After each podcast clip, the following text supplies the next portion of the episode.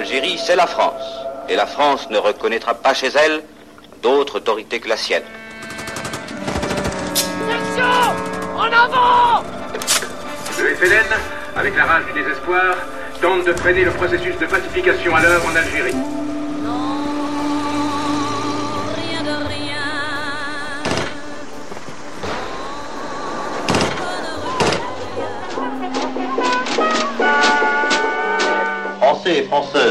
L'armée vous parle. Le droit de disposer librement de son destin est enfin reconnu au peuple algérien. Algérie 61 À la croisée des chemins Aurélie Luneau, Yvon Croisier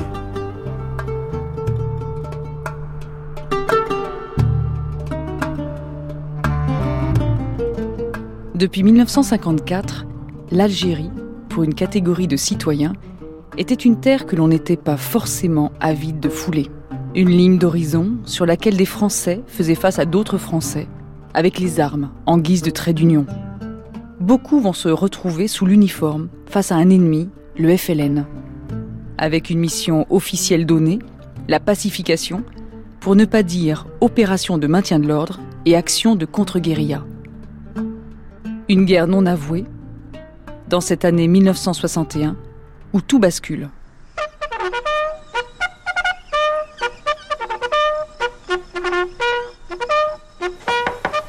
Oui. Caporal de semaine Rémi Marche, mon commandant. Un nouvel arrivant. Rappelé Roger Dax. Il ne vous aura fallu que 17 jours pour répondre à votre ordre de rappel.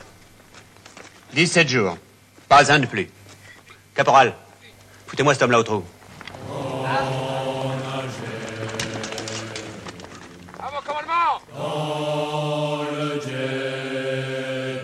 Section Halt Premier groupe Alignement à droite colonnes Grouillez-vous dans notre gueule Grouillez Grouillez Repos.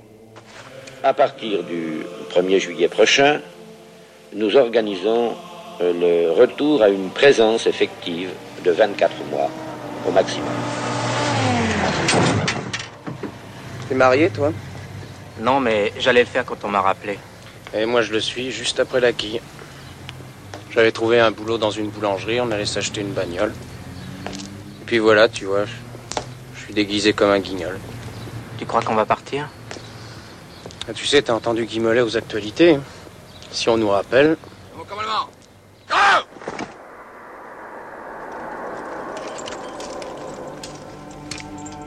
Pas de gymnastique, marche! Hop! Allez, allez plus vite! Allez! Allez! Allez! Allez! Tout ce que je me rappelle, c'est que j'avais 20 ans en 1955 et que je savais qu'il fallait que je parte pour, pour faire, faire mon service militaire. Or, je ne voulais pas faire cette guerre que je considérais comme une, absurdité. Et euh, je faisais quelques études à, l'université de Lyon, à la fac de sciences, et donc j'ai demandé un sursis de 5 ans euh, pensant qu'au bout de cinq ans, en, en 1960, ce serait terminé, que je n'irais pas. Et puis ça s'est pas passé comme, ça, et, donc il a fallu y aller. Le capitaine m'a fait venir et il m'a dit je, vais vous envoyer à, à, Cherchel faire l'école des, officiers. Et je lui ai dit je n'irai pas. Il m'a dit mais pourquoi euh, Vous êtes un, imbécile, il n'y a, que, y a que des avantages. Euh, vous serez mieux logé, vous serez mieux nourri. J'ai dit je m'en fous, j'irai pas. Et j'y suis pas allé. Normalement, j'aurais dû être exempt de service militaire. Vu que mon père était déporté, avait été déporté, il avait fait partie de la résistance. Mais je me suis retrouvé militaire. Il y a eu l'occasion de préparer l'école euh, d'officier de réserve. C'est ce que j'ai fait. Et je suis arrivé en Algérie le 1er novembre 59, je débarquais à Oran. Quelle était votre vision à l'époque, euh, Michel Drouard, de, de, cette guerre depuis la France? Nous, on envoyait une corvée. Vous aviez vu des, des camarades, des connaissances partir déjà depuis 1954 Oui, j'en ai, j'en ai vu partir et j'en ai vu qui ne sont pas revenus.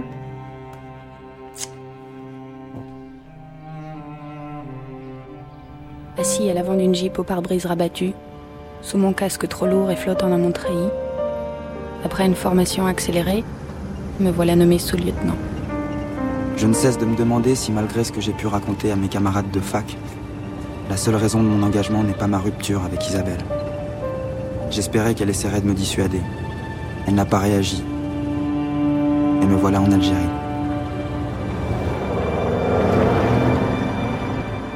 Je suis donc parti euh, comme deuxième classe en Algérie. Euh, et euh, j'ai débarqué euh, dans un régiment d'infanterie aux, aux, portes du désert, au, au, pied des montagnes de la Kabylie, dans les hauts plateaux, dans un, dans un pays euh, presque désertique.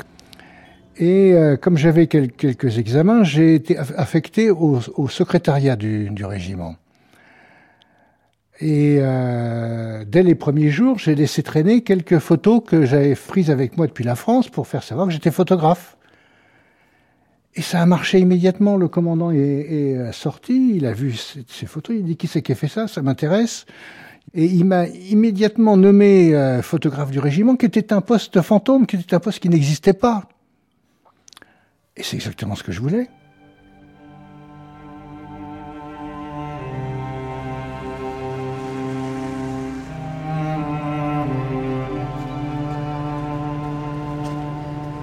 Georges Casagrande, nous sommes sur les marches de la mairie, là, à oui. Fort National, mais juste en face de nous, il y a ce qui était votre caserne qui était, à l'époque. Ce qui était ma caserne, des chasseurs alpins.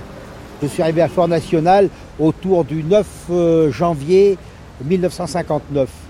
Après, là, je suis resté un an. J'ai été muté disciplinaire et j'ai été la cinquième compagnie. Muté disciplinaire, c'est pas très bon, ça. Oh, J'aimais pas qu'on me monte sur les pieds. J'avais pas l'esprit militaire et puis tous ces gens qui étaient des militaires de carrière avaient fait l'Indochine, c'était des abrutis. Alors il y a beaucoup d'alcooliques. Alors je me laissais pas faire. On était jeunes, insouciants. Et puis le reste.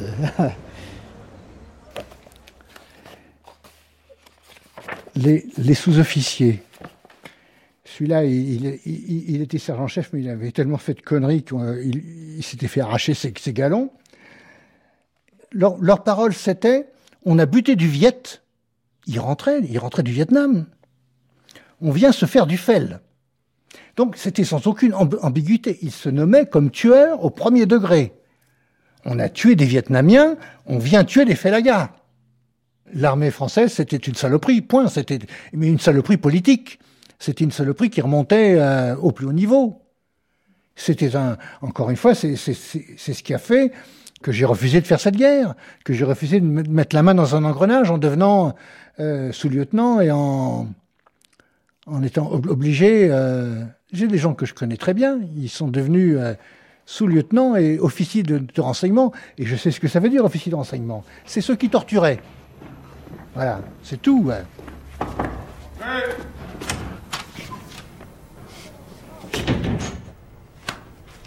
Ce lieutenant Rossi, à vos ordres, mon colonel. Alors, comme ça, vous êtes volontaire Oui, mon colonel. Vous n'aviez pas envie de manifester contre l'armée, comme certains de vos camarades, qui se couchent devant les trains d'appelés Non, mon colonel. Vous savez ce qu'on fait ici, Rossi Pacifier, mon colonel. C'est ce qu'on dit à Paris. Si vous tenez le coup, vous verrez la différence entre la guerre et la pacification. Trouvez un uniforme à votre taille. Vous allez voir comme c'est agréable de se lever le matin et de savoir quoi mettre. On gagne du temps pour se consacrer à l'essentiel. C'est l'un des avantages de la vie militaire.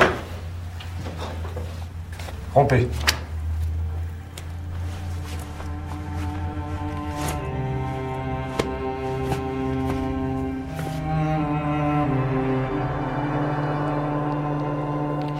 Jean-Paul Angelelli, vous êtes euh, algérois d'origine, devenu historien, vous avez enseigné euh, l'histoire-géographie pendant votre vie, mais vous êtes, euh, par rapport à cette guerre d'Algérie, vous êtes ce qu'on peut appeler un, un appelé pied noir. Ben oui, oui, évidemment, parce que j'étais né à Alger, Et je suis parti avec la 59 2B. J'ai dû faire 26 mois, quelque chose comme ça. Et je suis sorti en janvier 62. Hmm. Alors je fais le peloton. J'avais déjà fait le peloton pour être caporal. Et là, je fais le peloton pour être sous-officier. Et à ce moment-là, il m'intègre dans l'équipe renseignement. Alors il m'avait prévenu, il m'avait dit, vous savez, c'est pas toujours facile. C'est bon, je lui ai dit, j'accepte.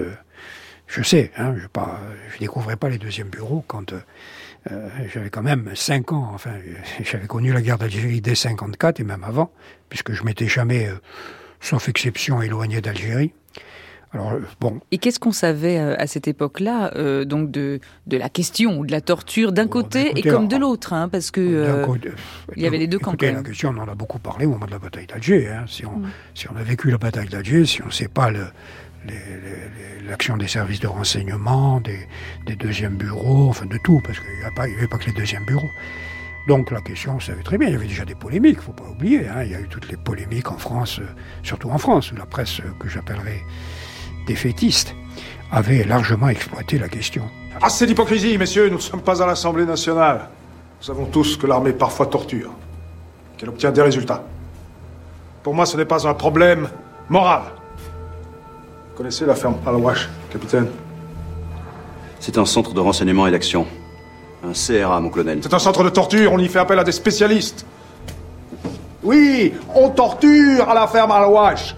On peut y envoyer son prisonnier et on vous enverra les informations. Et si on vous le rend pas, c'est qu'il a été abîmé. Eh oui. Pour moi, la torture n'est pas un tabou, à condition d'être exercée proprement et sans sadisme, et d'être sévèrement contrôlée.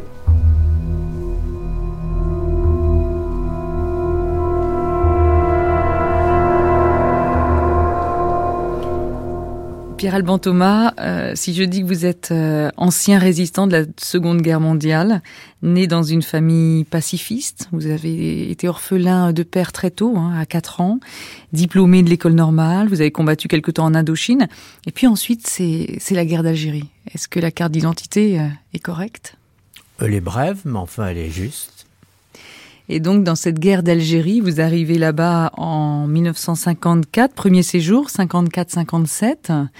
Et puis ensuite, un deuxième séjour euh, qui vous amène à vivre jusqu'à la fin cette, euh, cette guerre. Ce qui veut dire qu'en 1961, donc vous étiez où précisément? En 1961, j'étais à Dublino, qui se trouve à 80 km au sud-est d'Oran. Et je commandais une compagnie du 19e bataillon de chasseurs portés. J'avais une arca avec moi et le- la responsabilité d'un sous-quartier. Et alors, la zone géographique qui était la vôtre était réputée comment? Ben, elle n'était pas, c'était pas une zone de combat acharné, hein, loin de là. C'était une zone relativement tranquille qui était réputée pour euh, euh, euh, recevoir la pacification telle qu'elle avait été ordonnée par le haut commandement. Alors, ça voulait dire quoi à cette époque-là, recevoir la pacification? Oh là, c'était un bien grand mot parce que euh, chacun l'interprétait un peu à sa façon. Euh, pour des gens qui voulaient avoir que la France conserve avec les Algériens un- une certaine amitié, eh bien la pacification consistait à les aider au maximum en faisant ce qu'on appelait de l'AMG, c'est-à-dire de l'assistance médicale gratuite, en les aidant à construire des écoles, des routes, etc. Et puis en n'étant pas trop sévère à leur égard.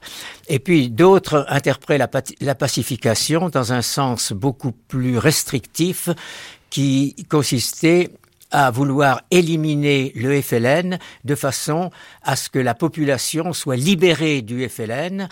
En fait, ça voulait dire tout simplement faire la guerre au FLN, c'est tout. Et votre position, à vous, Ah ben, à cette moi, c'était la première, bien sûr. hein. Euh, attendez, c'était la première au cours de mon, de mon second séjour, parce qu'au cours de mon premier séjour, lorsque je suis arrivé en 54, je croyais naïvement que les Algériens voulaient être français. Français à part entière, euh, c'est-à-dire qu'ils aient les mêmes droits que les métropolitains.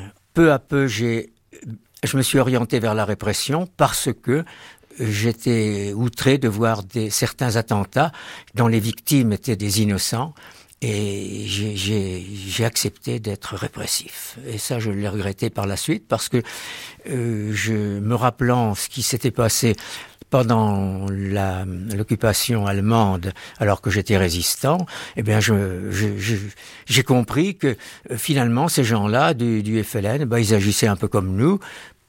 Et au cours de mon premier séjour, j'avais remarqué, comme tout le monde, quoi, que parmi les, la répression, il y avait beaucoup de tortures, il y avait des exécutions sommaires, etc. Or, je me suis aperçu à mon deuxième séjour que non seulement ça n'avait pas été supprimé, mais ça s'était amplifié. À tel point que des personnes comme le colonel Argou, qui est devenu membre de l'OS, a déclaré que la torture était devenu quelque chose de classique et reconnu par tout le monde, et que même le général Schall en avait, euh, en avait connaissance, qu'il était parfaitement au courant. Mais alors ça, euh, Pierre-Alban Thomas, vous l'avez euh, vérifié comment sur le terrain Vous étiez au contact de certains euh, officiers qui procédaient de cette façon-là? Ah Oui, bien sûr. Je vais vous donner un, un exemple précis. Ça se passait à Pérego. C'est à l'est de Dublino et il y avait des, des suspects qui étaient interrogés sévèrement. Eh bien là, j'ai assisté à des tortures de femmes et le, moi, j'ai dit aux, aux policiers qui, qui interrogeaient ces femmes, j'ai dit, mais enfin, mais moi, mais elles sont pires que les hommes, parce que à elles, avec elles, on ne se méfie pas. Donc, euh, elles font des, des, coups que les hommes ne, ne feraient pas. Alors donc, faut les interroger exactement comme les hommes. Et alors ça, elles, elles ont eu droit à toutes sortes de, de gentillesses. Hein, je vais mieux vous dire, c'était pas triste. Hein. C'est-à-dire la, la Gégène, par exemple, ou, ou oui, autre? je vais vous, je peux vous dire un, un exemple qui est pas beau une bouteille d'eau dans le vagin. Voilà, jusqu'à ce qu'elle euh, crie et qu'elle qu qu lâche le morceau. Oh, voilà un truc. Donc vous, vous étiez anti-torture en tout cas, Pierre oui. Oui, oui, ah, oui, oui, parce que là, au, au, cours, au cours de ma première, de mon premier séjour, j'ai assisté à des tortures par des membres de la police judiciaire. Alors j'en ai pas dormi souvent et, et J'étais très malheureux de ça et au cours de mon deuxième séjour, ça, je, je me suis dit, ben là, tu ne recommenceras pas, même pas à regarder ces choses-là.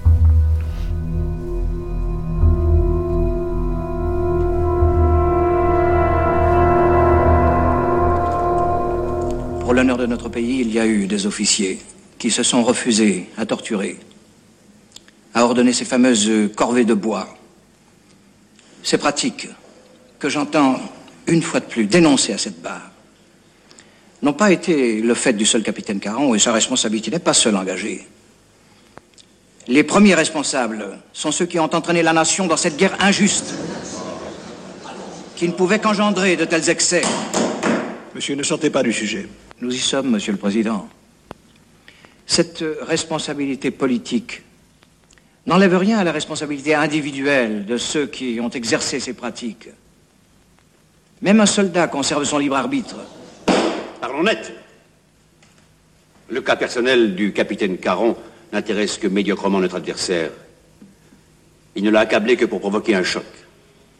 Si je le suis bien, l'honneur de l'armée française, donc de la France, est lié à l'honneur du capitaine Caron.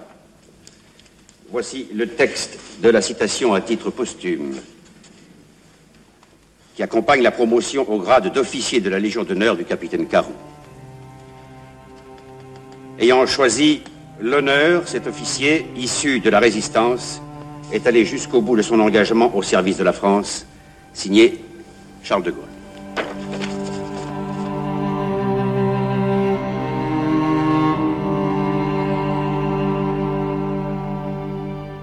Imagine, euh, Jean-Paul Angelelli, la, la, première expérience euh, de torture à laquelle euh, oui. vous, vous avez été confronté et que vous avez pratiqué. Euh, vous devez forcément vous en souvenir. Oui, là, vous... Bon, la première expérience, j'ai pas, j'ai pas mis la main à la pâte, si j'ose dire. Et ça a été, bon, ça a été à la Gégène. La Gégène n'était pas si, c'était, je pense, hein, on va me dire, vous y êtes jamais passé. Pareil que Massu s'était fait passer la Gégène. Bon, la Gégène, c'était pas, c'était pas si terrible que ça, à mon avis. Je vous dirais que parfois, on n'avait pas besoin de...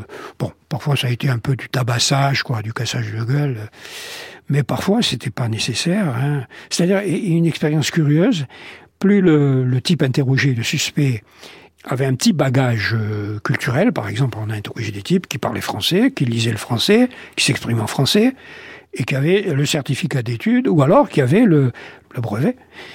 Et là, alors ça, c'était différent parce que ce genre de type, donc, il comprenait très vite que s'y participer, ça lui éviterait des ennuis. On pouvait les harceler assez facilement parce qu'on disait oui mais il y a ton frère qui et ton et ton père on le connaît tu sais il est pas content que tu sois au maquis.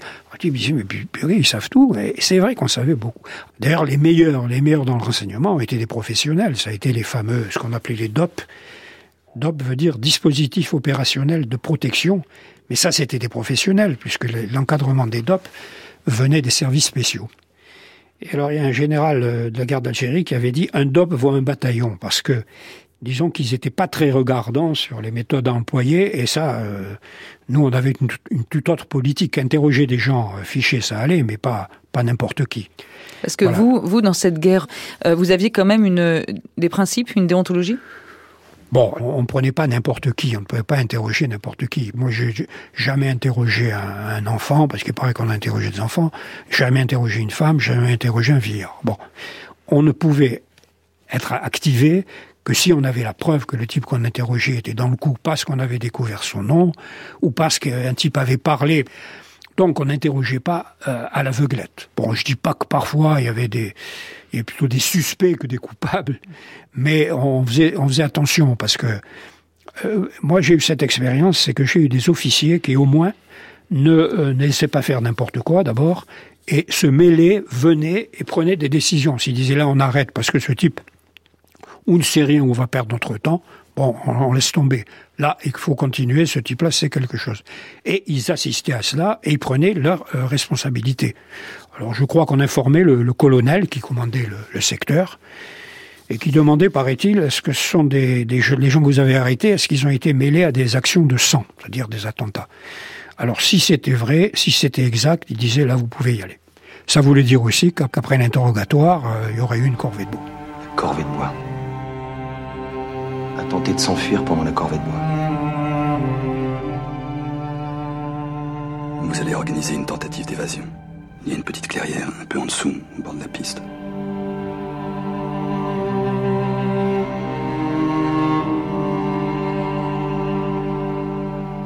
N'oubliez pas de faire disparaître le corps.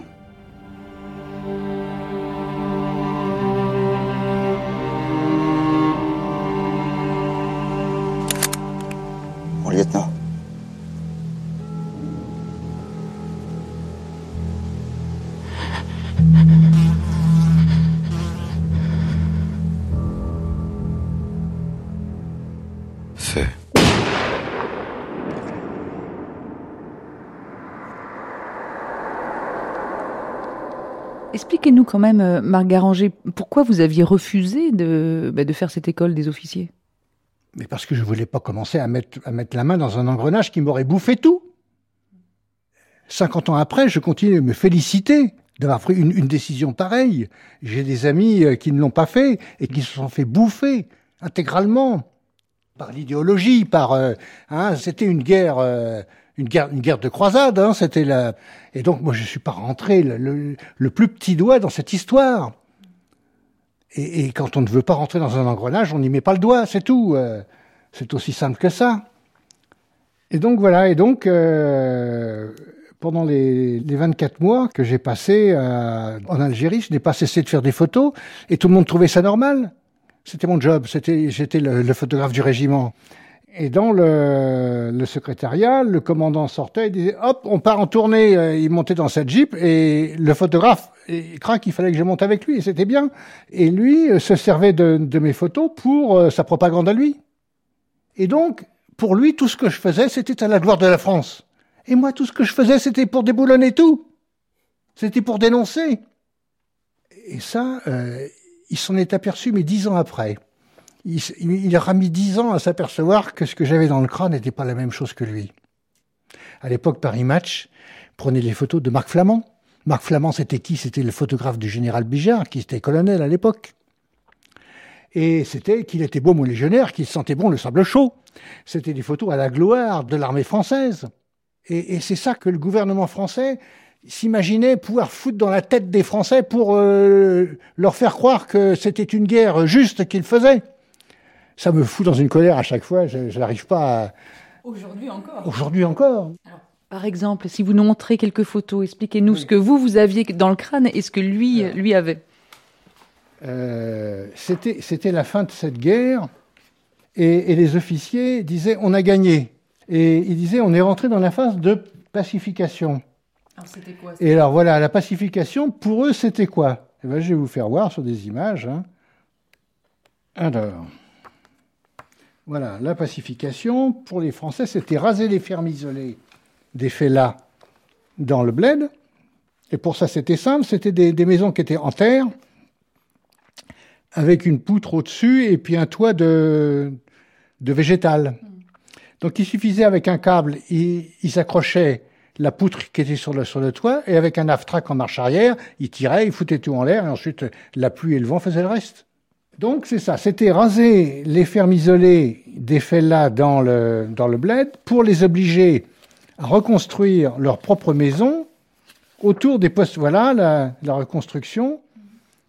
Donc, voilà un poste. Les regroupements alors oui, de villages. Des villages de regroupement ou villages nouveaux. Voilà. Et la pacification, c'était ça en, en Kabylie, on ne pouvait pas faire des regroupements sur les montagnes. Alors on faisait du déplacement, c'est-à-dire qu'on évacuait des villages de toute la population et on les regroupait dans un autre village. Et après l'aviation passée, bombarder les villages évacués. Alors admettons qu'il y avait 500 personnes euh, normalement dans le village, ils se sont retrouvés avec 1500 ou 2000 personnes dans les mechtas, qui étaient, ils étaient tous entassés les uns sur les autres. Alors comment les officiers euh, géraient ça? S'en foutaient pas mal. hein, ils s'en foutaient pas mal. Ils regroupaient pour que le, la, la, zone soit libre, mais c'était pas leur priorité. Leur priorité était le renseignement pour faire des opérations. Le reste, la gestion des hommes et des femmes, vous savez, et des enfants en temps de guerre, c'est secondaire. Hein. C'est secondaire. Et dans la tour du, du poste militaire ici, il y avait une, une mitrailleuse qui, qui était en batterie et qui prenait en enfilade, comme on peut le voir sur cette photo par, avion, les rues du village. S'il y avait eu la moindre rébellion, vous imaginez. Euh... Et quand ces villages ont, ont, été faits, le commandant a dit maintenant, il faut que chacun là-dedans ait sa carte d'identité. Tout simplement. Et pour faire une carte d'identité, il faut une photo. Et tout naturellement, il s'est tourné vers hein, le photographe en avant. Et en dix jours, j'ai photographié 2000, 2000 personnes. Et puis, euh, quand j'ai. Alors, j'ai j'ai sorti, le, premier livre que j'ai sorti, c'est ça. C'est en, en, 1982. J'ai sorti un livre que j'ai appelé Femmes algériennes 1960. Et je n'ai mis que, que, des femmes, j'ai pas mis de photos d'hommes parce que euh, les hommes, dans une guerre de rébellion, ont d'autres façons de se manifester. Ils prennent les armes. Pour les femmes, d'un seul coup, c'est comme si, c'est comme si je leur avais donné la parole par le regard et elles m'ont toutes toisé euh, de façon euh, dingue. Leurs armes, c'était ça, les yeux? Le, le, regard. Elles ont, elles ont protesté. Elles ont protesté par le regard face à cette agression qui était une agression de les faire photographier, elles qui n'avaient jamais été photographiées. Et donc j'ai cadré la, la, tête de chaque femme, 4 cm sur 4, en 6 exemplaires agrafés et j'ai déposé tous ces paquets de photos sur le bureau du capitaine. Et le capitaine s'est penché, il a balayé le bureau comme un, comme un scan balaye un. un. Il s'est relevé et il s'est esclaffé, il s'est mis à, à meuter l'état-major en hurlant, en hurlant, venez voir, venez voir comme elles sont laides, venez voir ces macaques, on dirait des singes. J'ai entendu ça au garde à vous. Et de cet instant, je me suis dit que j'allais faire dire un jour à ces photos le contraire que ce que cet imbécile disait.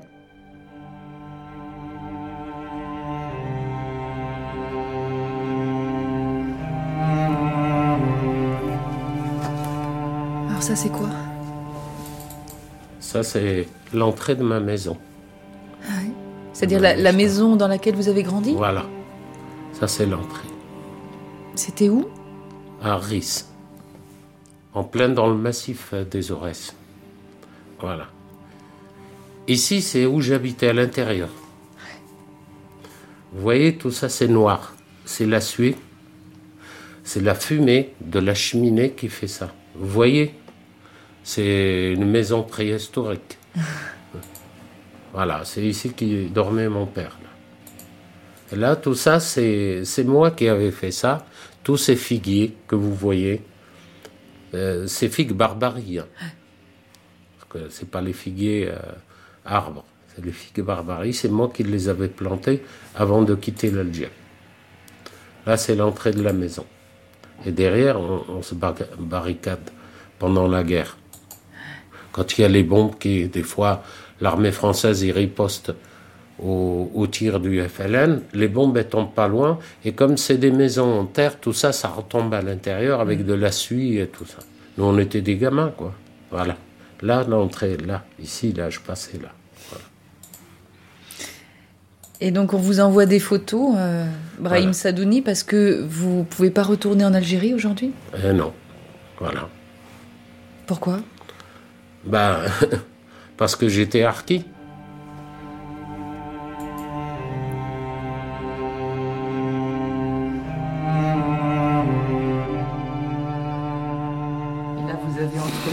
Michel Ah, ouais. des photos.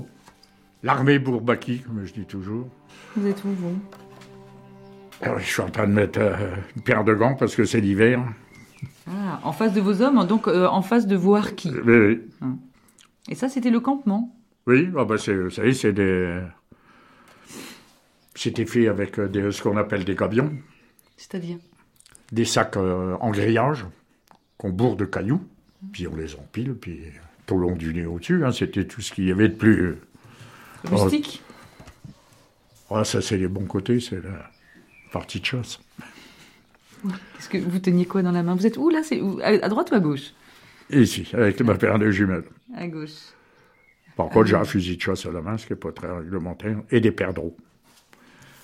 Je ne tuerai plus jamais de perdreaux comme quand j'en ai tué en Algérie. hein. Là, c'est mon sergent. Donc un harki qui, qui n'est pas habillé en, en tenue militaire, lui. Il est, il- Personne. Personne? Bon. Ah, il, il portait quoi, vous, harki? Une c'était- je vous dis, c'était l'armée Bourbaki, on était habillés. euh. D'ailleurs, moi, j'étais jamais en tenue, j'avais un blouson, soit un blouson US. euh, Ah, Vous aviez quand même le pantalon militaire, le treillis. Oui, le treillis. Il y avait qu'un le treillis. Et puis le, le, le, cha- Euh, le bah, chapeau un chapeau peu... de brousse. Ouais, de brousse, ouais.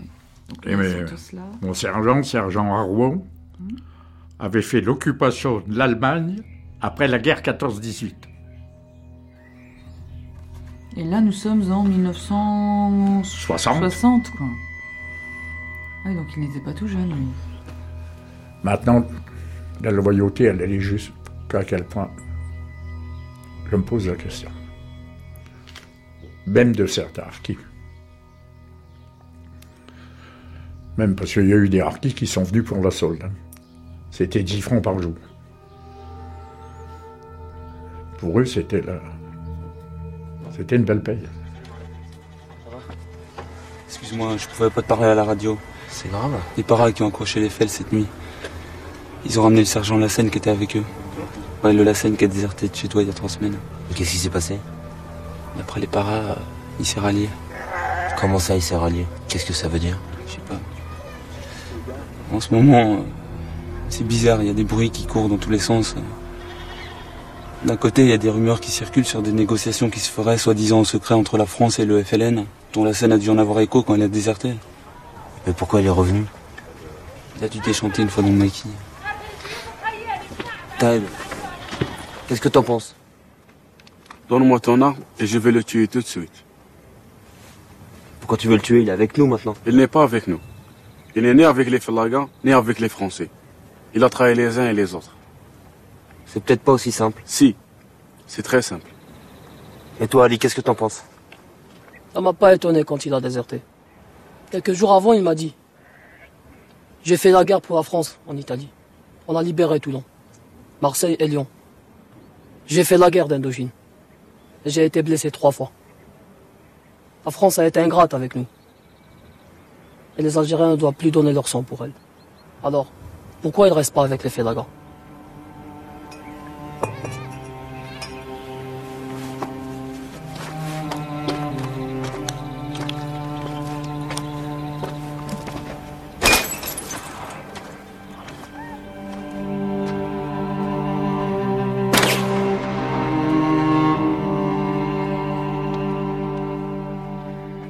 Vous êtes né en quelle année, euh, Brahim Sadouni? En 1942. Donc en 54, au, au début des événements, euh, vous aviez 12 ans là. Oui, j'avais 12 ans. Euh, comme tous les gamins de mon âge à cette époque-là, euh, on nous a fait quitter l'école. Voilà, j'ai arrêté l'école à 12 ans. Votre père avait combattu pour la France durant la Seconde Guerre mondiale, je crois. Oui, il a combattu à, Monte Cassino, il a été blessé, tout ça. Donc, euh, il a été décoré, il a fait cinq années d'armée. Et puis après, euh, à la guerre, euh, en 54, il était obligé de fuir parce qu'il recevait des, des- des menaces euh, de la part de, de l'État français qui l'incitait à rentrer dans l'armée française en tant que harki. Et puis, euh, d'un côté, le FLN qui aussi euh, souhaitait à ce qu'il les rejoigne. Mais mon père a préféré venir travailler en France. Et donc vous êtes resté euh, avec votre mère, euh, votre sœur et, et deux frères? Oui, c'est moi qui étais un peu le, Le chef de famille. famille, oui. On, on a survécu, euh, mais vraiment euh, avec presque rien des fois. La semoule, euh, nous, la semoule de blé, on ne connaissait pas. On, on mangeait de la semoule d'orge. Et oui, c'était ça notre vie. Tout le- toute la guerre d'Algérie. Quelles étaient vos relations euh, avec les Européens? Disons, moi, bon, moi j'étais gamin, donc euh, la seule, euh, la première euh, relation que j'ai eue, c'était avec les, les, Laruelle, qui m'ont beaucoup aidé, surtout Madame Laruelle, qui m'a. Excusez-moi, je suis un peu. j'ai de l'émotion parce que quand je repense à tout ça, ça, ça me fait mal.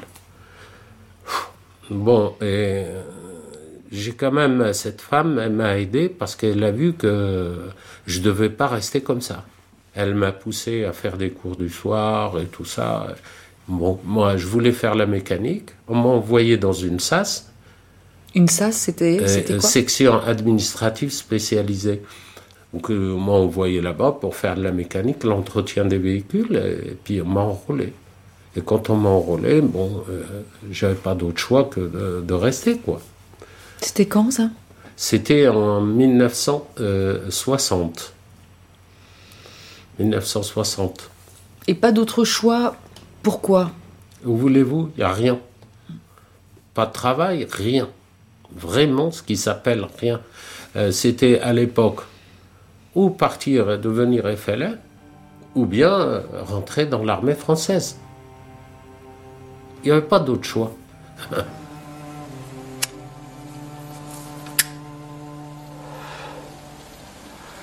Regarde cette cigarette. C'est toi. D'un côté, c'est l'armée française. De l'autre, c'est le FLN. Quoi que tu fasses, tu as perdu d'avance. Tu ne sais plus qui tu es. Tu n'es déjà plus un Algérien. Tu ne seras jamais un Français.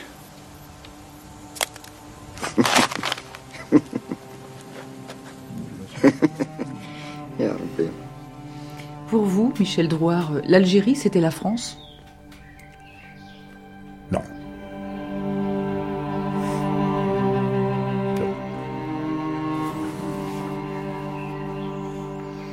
Et alors en 1961, euh, parce que vous êtes resté jusqu'à la fin, hein, c'est ça? Vous êtes resté jusqu'à quand?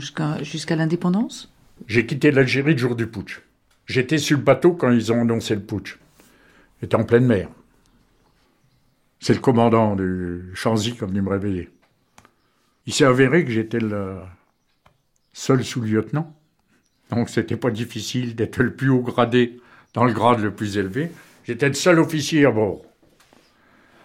Il y avait une trentaine de sous-offres. Et puis les... tout délibrable, fond de cale. Donc les appeler pour qui? C'était la quille. C'était la quille. Les sous-offres, c'était la quille aussi, parce que parmi les sous-offres, il y en avait beaucoup. Moi, c'était la quille, j'avais fini. Et puis, ben, le, commandant venu me demander qu'est-ce qu'on fait? Est-ce qu'on fait route? Marseille ou Alger? Le choix, il a vite fait, Marseille. Parce que dans les 2000, il y en avait 2500, je crois. Il y en avait 2000 qui étaient alcoolisés. Hein La quille, elle était arrosée. Alors, vous voyez, commander ça ou faire quelque chose, c'était impossible. Donc, Marseille. Alors, racontez-nous ce putsch 22-24 avril 1961, Pierre Alban Thomas. Euh, comment vous l'apprenez? Ah, eh bien, comme les choses commençaient à mal tourner, avec ma femme, nous avions décidé que elle rentrerait en France avec notre fils. Et on avait choisi le samedi 22 avril pour qu'elle prenne l'avion. Lorsque je reçois un coup de fil de mon chef de bataillon qui me dit Votre compagnie en état d'alerte immédiatement, Alger est aux mains de la Légion et des paras, plus personne ne bouge. Et donc, euh, je me suis retrouvé avec des amis qui avaient la même optique que moi, et on a dit Nous, on fera bloc contre les factieux. Et d'autres ont, dit Nous, on est à fond avec eux. Le maire de Dublino était un, Algérie française forcenée, et dès qu'il a entendu les nouvelles, à savoir que les régiments se ralliaient à la rébellion, il a fait pavoiser tout le village.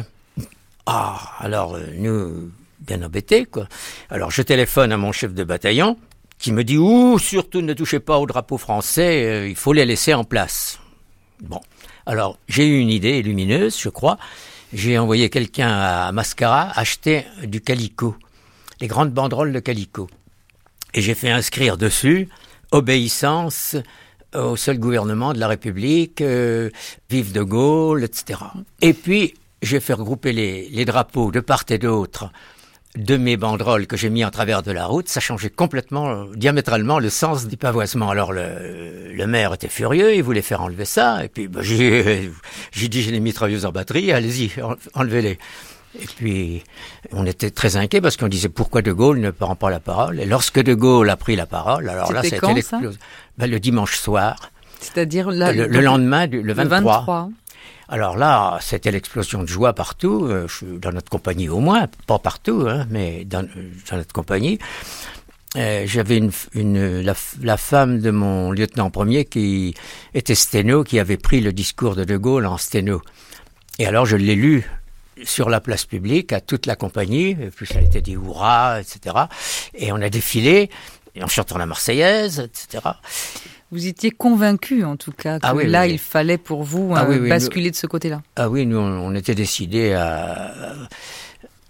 si, elle avait fallu combattre euh, la Légion, on l'aurait fait. Hein. Michel Drouard, sur le bateau, la question qui se posait, c'était soit être putschiste, soit être gaulliste? Ah oui, c'est ça. C'est ça, hein.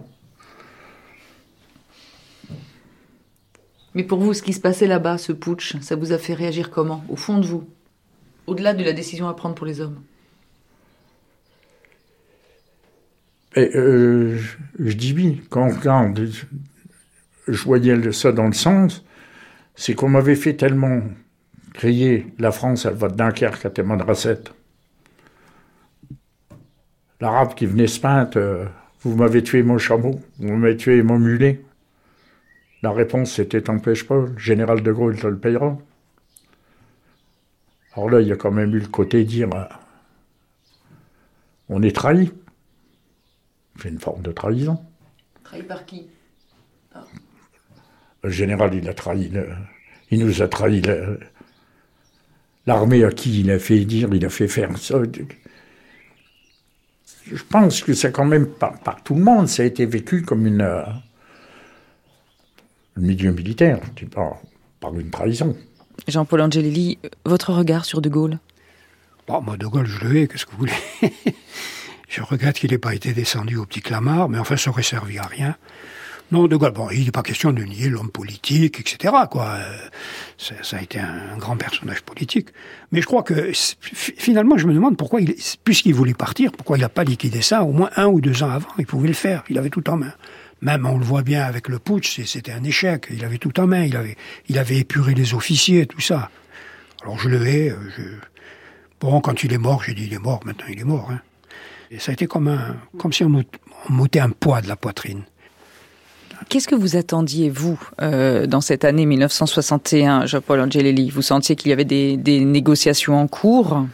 Bon, euh, sans négocier, oui, on savait, puisqu'il y a eu des tas de négociations qui ont été repoussées, euh, qui, d'abord, parce que De Gaulle a pris, ça doit être l'automne 61, quand il dit l'Algérie algérienne qui n'existe pas, mais qui existera un jour. Bon, ça va. On voyait qu'on arrivait vers l'indépendance, quoi. Encore que moi, je croyais que l'OS arriverait à empêcher ça, mais j'avais des illusions. Parce que quand vous avez appris euh, cette création de l'OAS, euh, vous... Oh, l'OAS, j'ai connu ça à part les journaux, hein. Moi, j'ai pas... Mais enfin, j'ai eu des contacts parce que...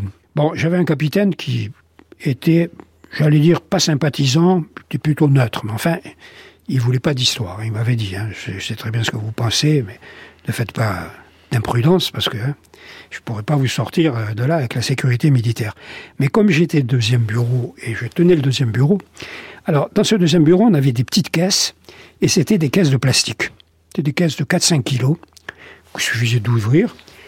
Alors, ces caisses de plastique, moi j'en ai passé pas mal à l'OS. Alors, pour justifier ça, évidemment, j'ai inventé, parce qu'on devait faire sauter des caches. Quand il y avait des caches, on devait les faire sauter avec ces caisses de plastique. Alors j'avais inventé un certain nombre de caches qui étaient en pleine nature, vous pensez, et je passais ces caisses de plastique. Ça a été la seule euh, contribution à l'OS, et un peu je me trouvais dans la situation où se sont, sont, trouvés certains officiers dans les années 40, enfin pendant la Seconde Guerre mondiale, qui ont obéi à Vichy, puis qui sont passés à la résistance. Enfin, c'est la même chose, quoi. Moi, j'estimais que ma, ma, tâche principale, c'était d'aider l'OAS. Bon, je pouvais pas déserter sur place, ça aurait été inutile. Je m'étais posé le problème parce que là, déserté, c'était fini. Hein. Alors j'avais quand même réussi à contacter les pieds noirs de l'escadron. Qu'est-ce qu'on fait? Moi, je déserte. Ils m'ont dit, on déserte avec toi. Je dis, oui, mais attention, hein, après, c'est fini. Hein. Vous êtes dans la nature, mais le jour où vous faites attraper, la désertion, ça se passe cher. Hein. Et vous aviez des permes, euh, Jean-Paul Angelelli. On, on, imagine, vous, vous retourniez voir votre famille. Euh, quel était l'état d'esprit? Oh, ben, j'étais sympathisant OS ils étaient sympathisants OS, ils, ils payaient un peu, ils payaient l'impôt, comment dire, euh, patriotique. Ils étaient, enfin, ma femme était dans une position difficile parce que à son lycée que j'ai rejoint d'ailleurs en février, il y avait des, attentats, il y avait des des, colons, qui avaient été tués, il y avait des jeunes euh, lycéens qui étaient passés au FLN qui avaient été tués. Ma femme m'a raconté ça et parce qu'elle avait des classes mixtes, hein, à la fois européens et musulmans. Alors chaque fois, on, ils mettaient des fleurs à la place du, du type qui avait été tué, et toute la classe se levait et observait une minute de silence. Que ce soit un Européen, un musulman. Mais c'était dur. Elle m'a dit c'était très dur.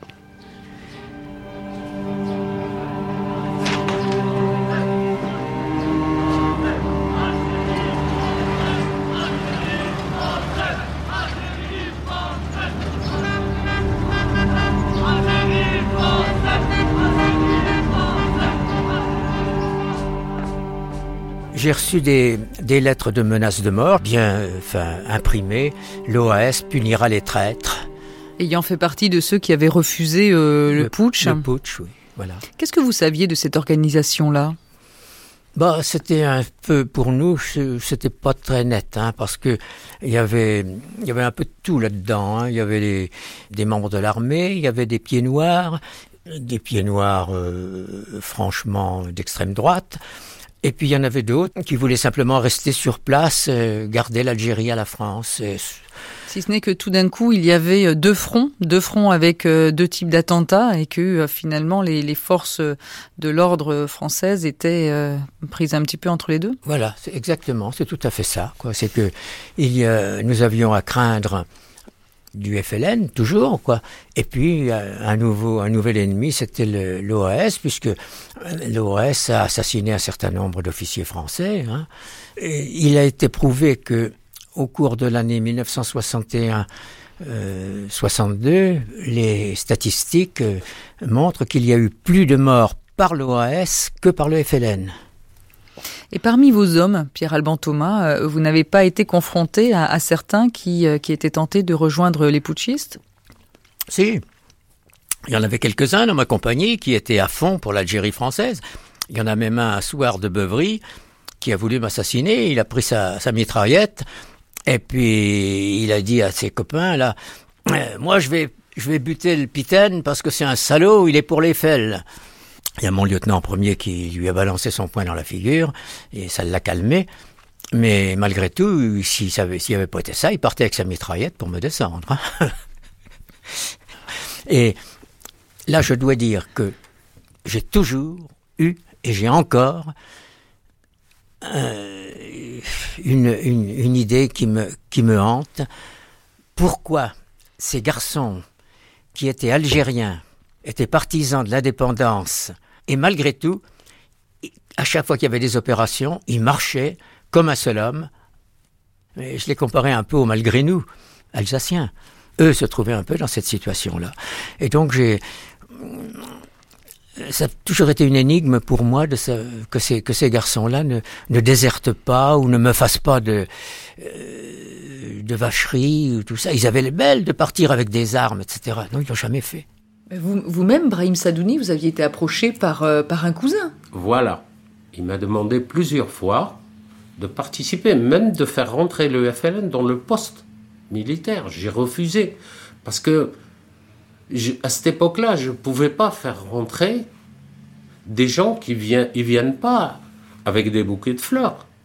Lorsqu'ils arrivent et rentrent là-dedans, ils font pas de, de détails. Ils égorgent? Ils égorgent tout le monde, ils s'en vont. Moi, ils m'amènent, peut-être je serai un héros après, hein, je sais pas, parce qu'il y a eu euh, d'autres. Mais j'ai refusé parce que j'avais peur pour toutes ces familles en France qu'elles vont trembler, elles vont pleurer leurs enfants. Parce qu'il y avait des jeunes, des appelés, qui étaient avec nous. Et ça, j'en veux pas. Moi, j'en veux pas de ça. Je le refuse. Je n'étais ni contre l'Algérie, ni contre la France. C'était ça, dans ma tête. Mais une fois qu'on y est dedans, après, on ne parle plus comme ça, on réfléchit plus comme ça, on n'agit plus comme ça. On est à la disposition des officiers qui vous disent, au long de l'année, toute l'année, tout le temps, que la France ne nous oublie pas. La France, elle est, là, c'est notre mère, c'est notre patrie. Et euh, tout- toutes les belles paroles, quoi. Jamais, jamais, on nous a dit qu'il y aura l'indépendance de l'Algérie. Moi, je me rappelle qu'en 61, il y avait tous les, tous les paras qui sont venus. Même moi, j'ai été amené à les suivre une fois, où, où ils se sont accrochés, euh, on a passé une nuit de feu. Eh bien, on nous disait que tout est normal, le FLN avait perdu, mais euh, nous, on était loin. Personne nous disait qu'il y avait quelque chose qui se tramait au-dessus, qu'on on était en train de négocier, que l'Algérie, euh, elle, allait- être indépendante. Rien de tout ça. Nous, on était dans le noir total. Savez-vous que si jamais les Harkis étaient vraiment éveillés à ce temps-là, ils seraient tous désertés. Il y aurait eu un bain de sang énorme. Vous, vous, vous voyez les officiers nous dire demain on va vous enlever les armes, on va vous trahir et on va partir? Non mais dites, personne n'aurait accepté ça. Voilà. Dans cette année euh, 61, Brahim Sadouni, est-ce qu'il y, a- il y a des événements particuliers qui, qui vous ont plus euh, marqué que d'autres, qui restent dans votre mémoire? Ce sont les accrochages et tous ces morts qu'on allait chercher, qu'on allait charger dans les camions. Les embuscades. C'était ça qui m'a marqué. Ben, moi, j'avais 18 ans. Moi, je connaissais rien. 18 ans, je chargeais les morts. Je prenais des, jeunes, des jeunes appelés, en français. Je voyais leur ventre que, troué de balles et plein de sang. Ou la tête éclatée et tout. Mais il fallait faire la, la besogne, la corvée, quoi.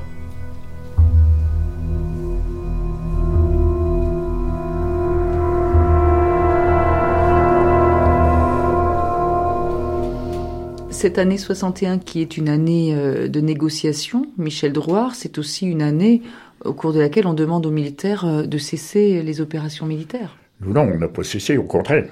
On les a intensifiés. de- Quatre jours avant qu'on reprenne le bateau, euh, je m'excuse, mais on a encore été faire une corvée de bois de trois fels qu'on ne pouvait plus, qu'on pouvait pas relâcher.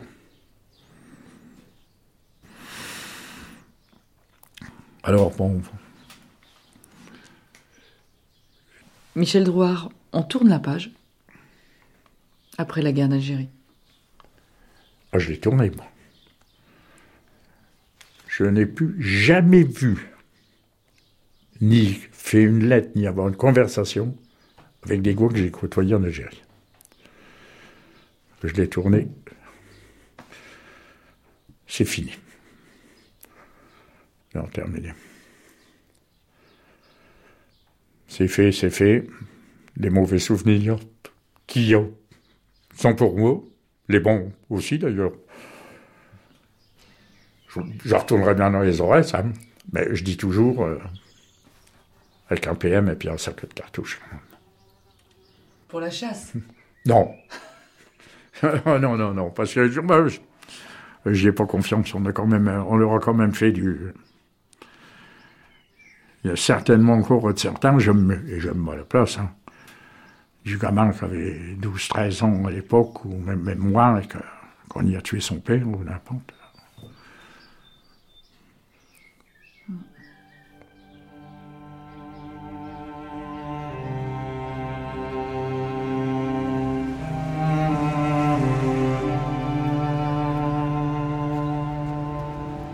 L'année 61 signifie quoi ah, pour vous J'étais pas là, moi, j'étais libéré.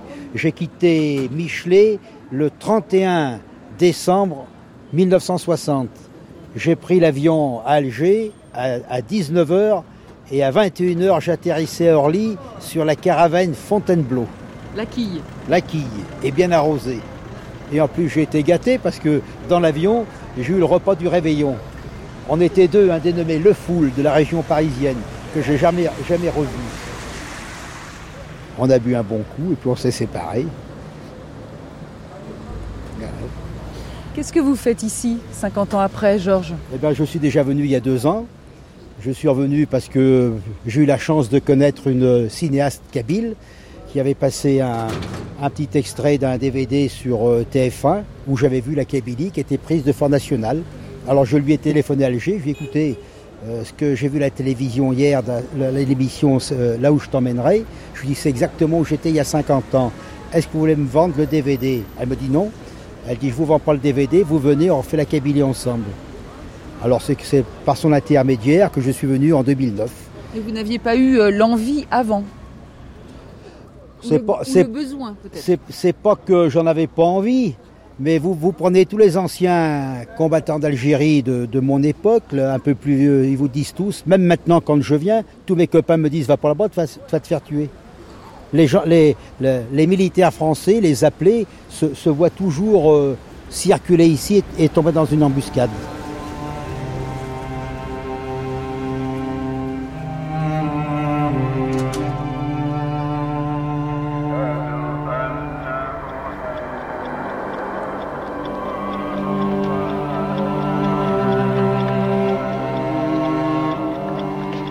C'était Sous l'uniforme. Merci à Michel Cornaton, François Cochet, Mouloud Mesdad, Ossine Lounès, Jeannette Padzerkowski, Michel Reynaud, Marise et Noureddine Benferrat.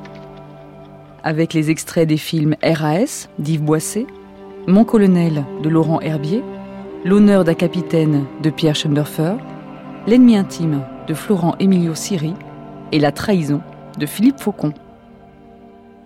Prise de son Raymond Albouy, Claude Courteau, Ronan Mahé, Olivier Leroux, Bernard Quentin et Laurent Macchietti. Assistant de production Jean Bulot. Algérie 61, Yvon Croisier, Aurélie Luneau.